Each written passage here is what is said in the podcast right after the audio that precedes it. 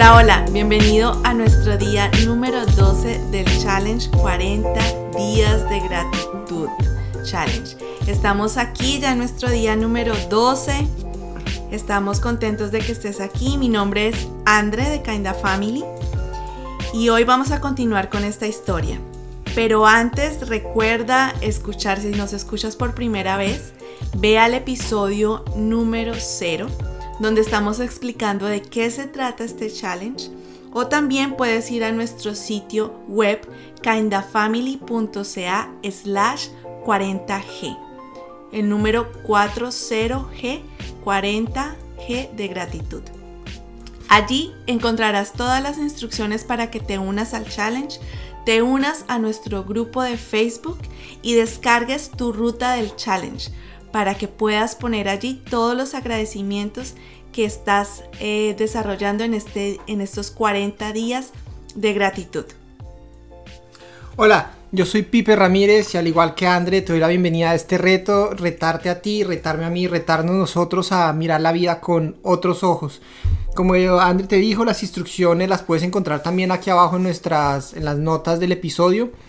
Y pues nada, Hoy vamos a hablar de lo que pasó el 19 de julio del 2014, el día 12 de esta aventura que les hemos venido contando.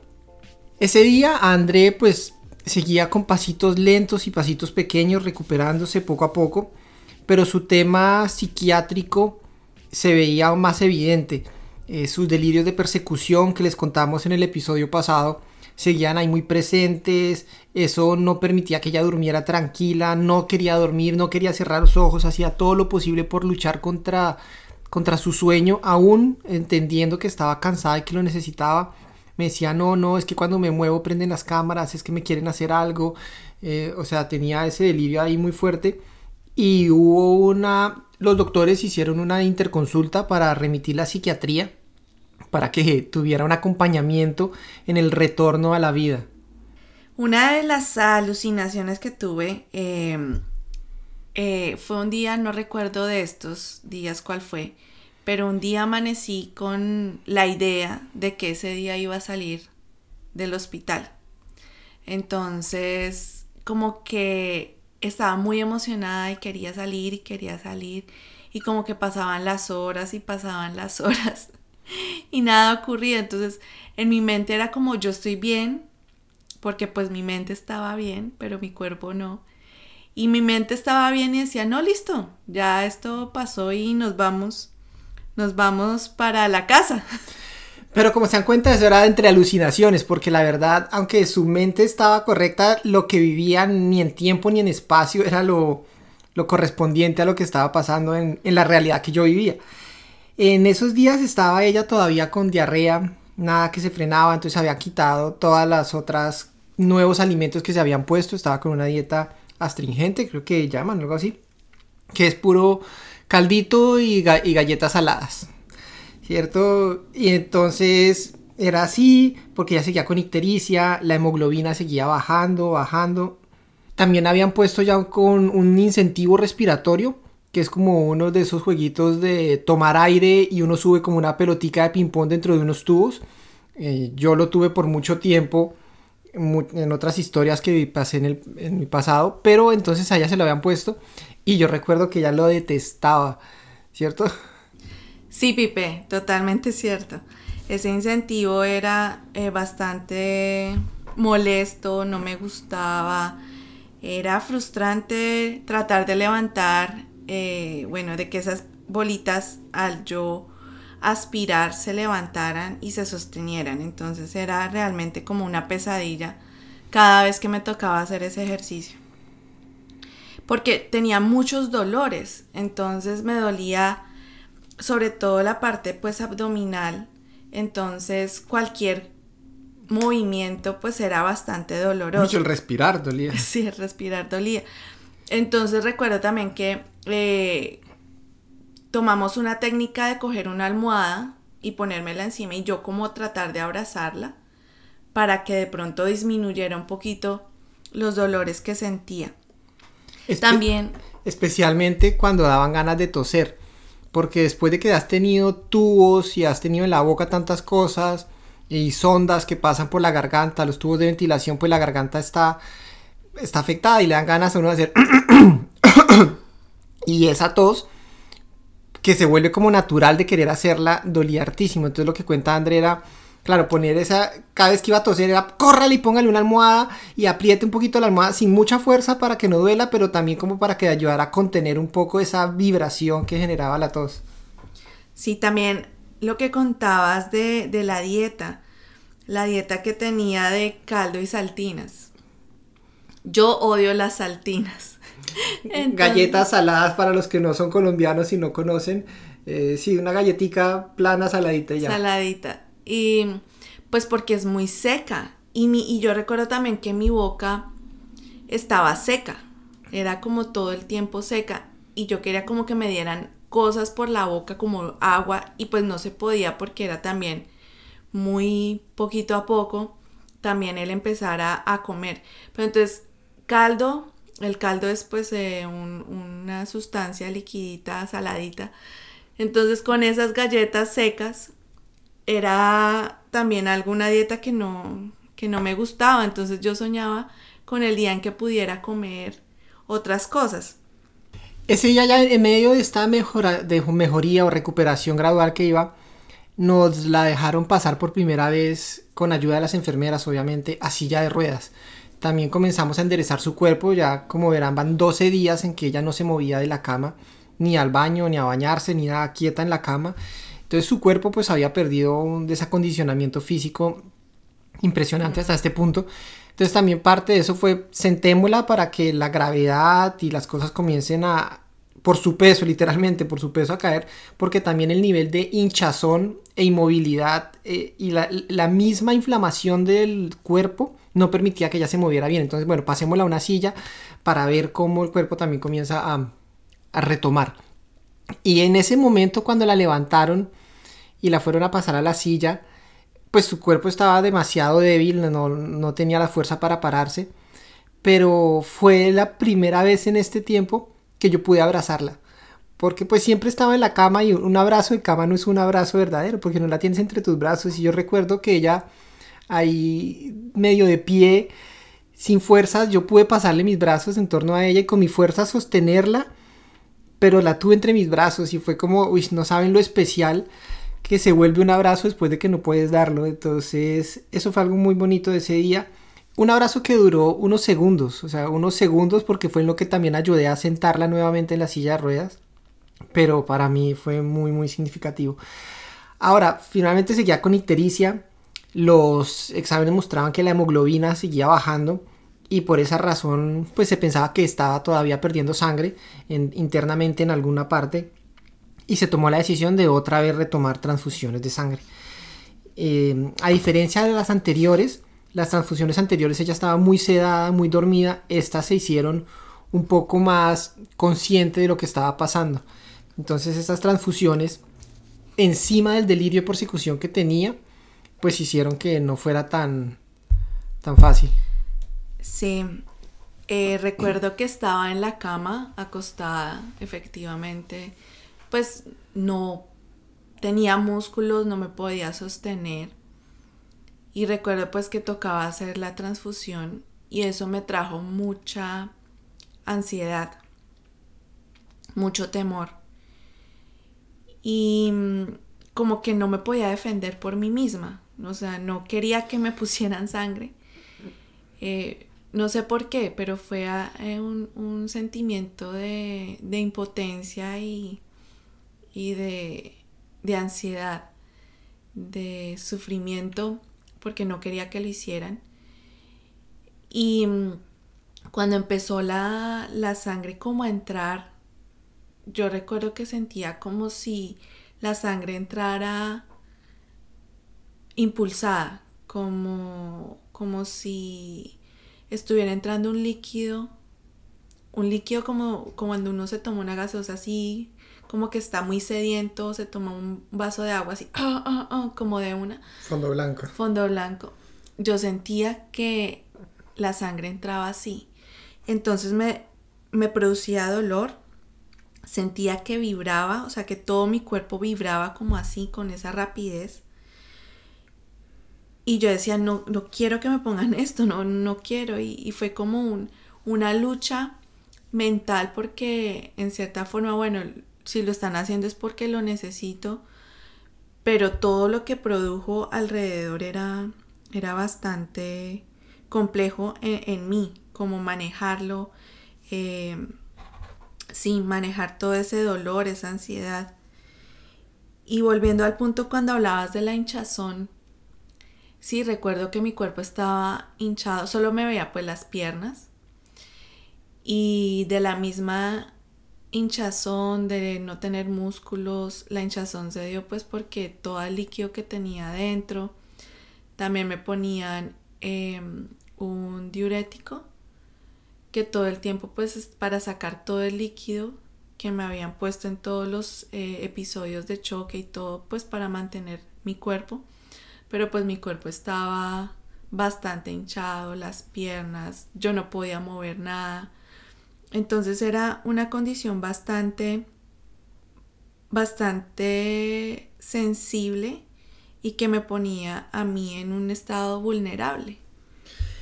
Pero es hinchado, o sea, no sé si ustedes le han pasado que un mosquito los pica y como que de pronto le sale una roncha en un lugar que la piel se infla y se tiembla. Ahora imagínate así por todo el cuerpo, como si fuera una, una bomba o una, un globo que uno va a inflar y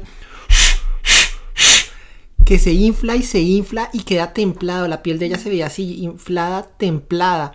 No se le veía el tobillo, por ejemplo. Tú veías la pierna y la, la, forma natural de la pierna, que en la rodilla se reduce, que en el tobillo, en el tobillo se reduce, no se veía. Era como derecha entonces eso también le impedía moverse y hacía que su piel estuviera también muy sensible porque la piel finalmente estaba estirando, entonces también el nivel de sensibilidad al tocarla, al ponerle cosas, pues era más, más alto. Y creo que también por no tener eh, eh, músculos me sentía también muy pesada, pero era de todo ese líquido. La piel, como decía Pipe, estaba súper brillante, templada. Y hubo un día que, miramos y como que por el poro de la piel salió un poquito de agua, o sea, estaba tan entemplado como que, el agua quería salir. Eh, muy parecido a un sudor, pero no era el mismo brillo y textura de un sudor, pero era muy parecido en el sentido que salía un líquido de la piel como que, sí, se estaba desbordando. Mm.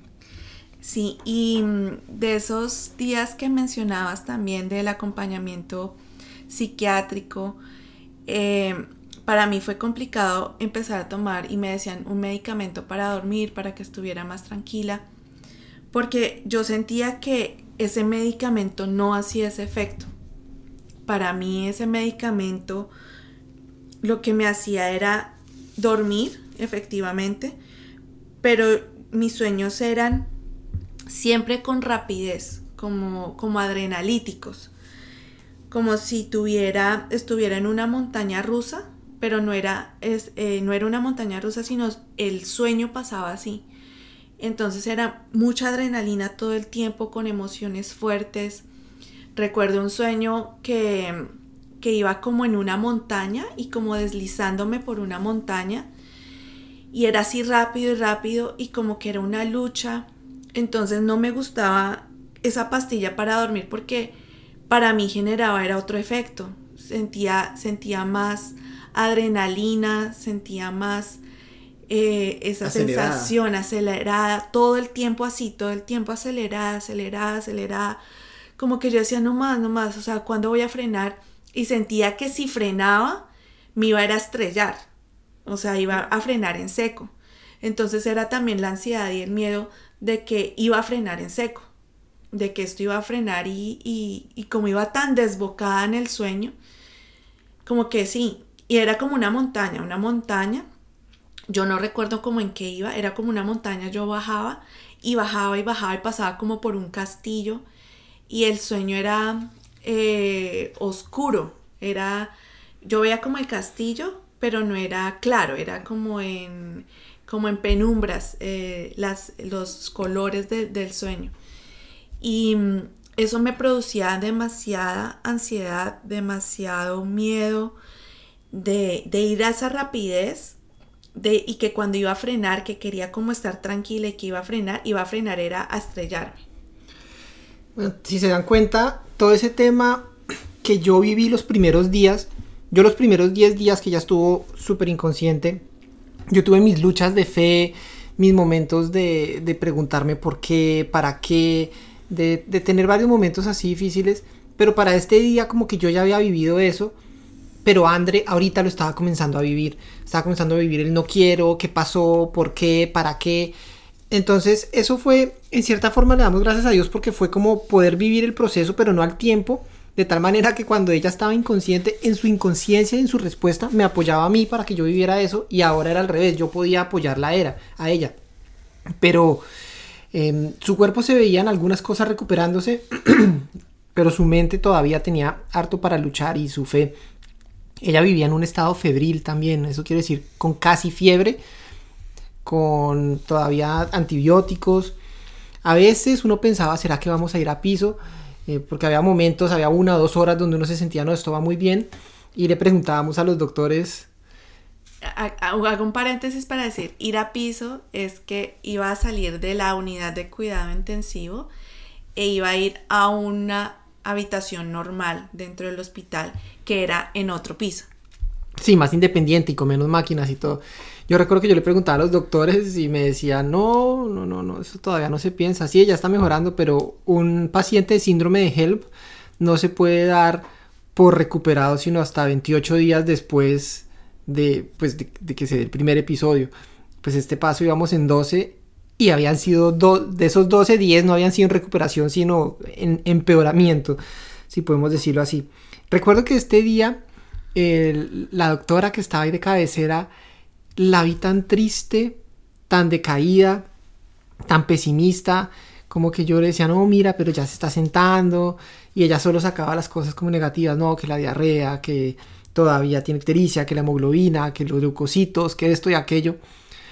Y tuve un tiempo especial para hablar con ella, como para darle una cercanía diferente, no de paciente, sino como más una relación humana. Eh, se permitió como darle un abrazo. Y, recuerdo que lloró la primera vez que la vi como llorando y todo. Y después de como que desahogó y todo, me contó que también había tenido un día sensible, que una profesora cercana de su hija había fallecido ese día que eso la tenía sensible. Y pues que llegaba a la clínica y ver que André que André no mejoraba, que todo iba como para atrás. Eh, se le habían juntado varias cosas, pero, pero fue también como bonito poderme acercar a ella en un contexto no solo cómo van los exámenes, cuál es el paso a seguir, sino un poquito más humano y, y también poderla apoyar, como ella siempre había estado al frente apoyándonos, o sea, ella era la que siempre me respondía y la que organizaba, las, ordenaba las interconsultas y todo eso. Y este, este tiempo lo recuerdo como algo diferente pero bonito. Ya, ya finalizando el día, en la noche, yo puse el estatus de Facebook que decía, y lo leo, Samuel Felipe va mucho mejor. Su pereza de comer ya no es tan constante. Sigue muy juicioso y esperando a mamá. Para Andrea hoy fue un día de pocos pasos, o más bien muy pequeños. A favor tenemos que ya está alimentándose sola. Eso significó quitar más tubos de su cuerpo. Sin embargo, hay algunos exámenes que todavía no se estabilizan. Hoy tuvimos transfusión de nuevo y sigue sin poder conciliar sueño. Vamos más de 48 horas sin dormir porque ha estado muy estresada y temerosa al entender un poco todo lo que ha vivido.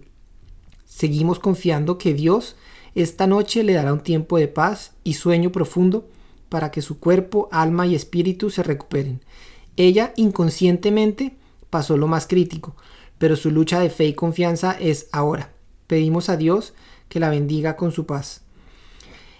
Y eso era lo que lo que yo pedía esa noche, que ella pudiera querer dormir, querer descansar y no fuera solo un sueño forzado por los medicamentos, como ella dice, porque aunque para nosotros parecía dormida, dentro de ella había demasiada actividad y sueños demasiado intensos que tampoco la dejaban descansar, por eso se veían 48 horas de falta de reposo.